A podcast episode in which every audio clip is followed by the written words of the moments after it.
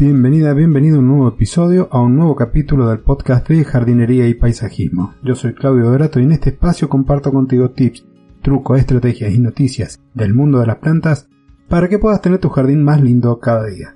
En el episodio de hoy, y haciendo honor a este encierro que tenemos, vamos a hablar de una de las plantas de interior más lindas y más simples de mantener, que además nos regalan flores en un periodo bastante bastante extenso. Estoy hablando de la violeta africana. Si te interesa conocer esta planta y saber cómo multiplicarla de forma muy pero muy simple en tu casa, quédate que el tema lo voy a desarrollar a continuación. Pero antes, lo que quiero es recordarte que pases por mi casa en internet, mi domicilio es claudiodorato.com, te puedas suscribir a mi boletín de noticias que una vez al mes estoy compartiendo novedades y demás.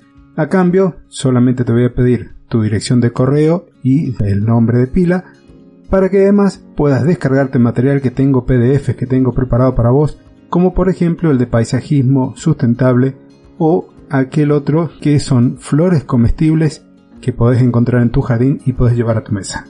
Ahora sí, comienzo con el tema de hoy.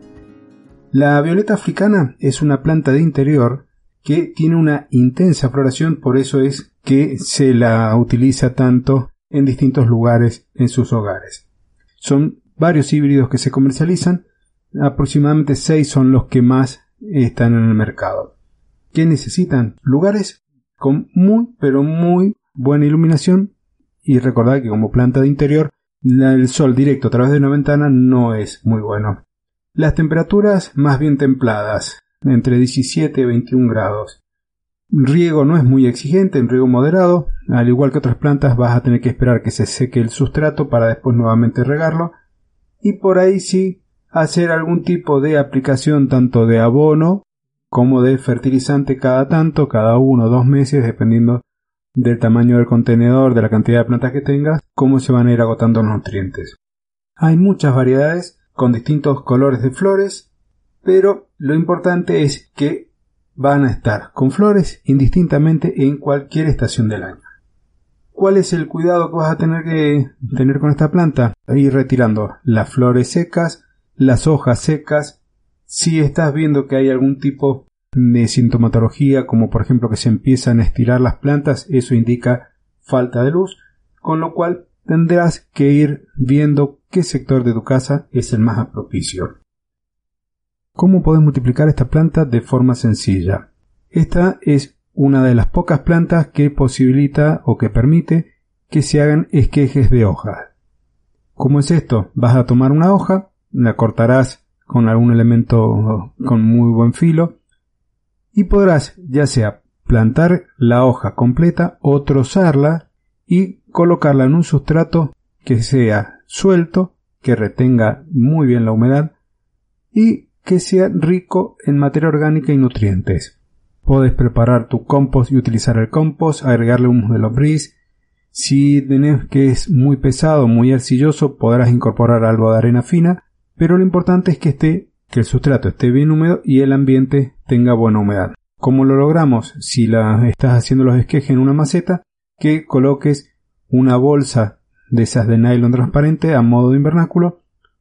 Si es algún recipiente como un tupper, podrías colocar el sustrato sobre la tapa y la base transparente colocarla arriba a modo de invernáculo. Otra de las formas que podés hacer tus esquejes de hoja es cortando la hoja podés hacer pequeños cuadrados o rectángulos y en el embés, en la parte inferior de la hoja, donde estén esas nervaduras bien gorditas, le practicas unos cortes.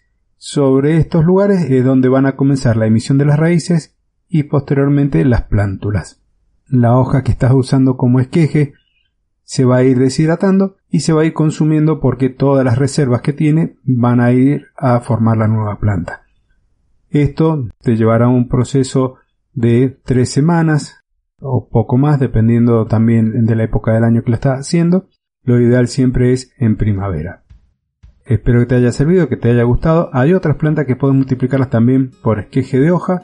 Investigalo. Vas a ver que es una forma muy pero muy curiosa de obtener nuevas plantas.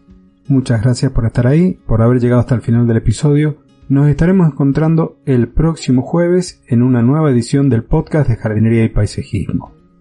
Y antes de despedirme, no te olvides de dejarme esa valoración positiva, de compartir el episodio si te ha gustado, de dejarme el me gusta, porque eso me permite llegar a más amantes de las plantas. Nuevamente, gracias y hasta el próximo jueves.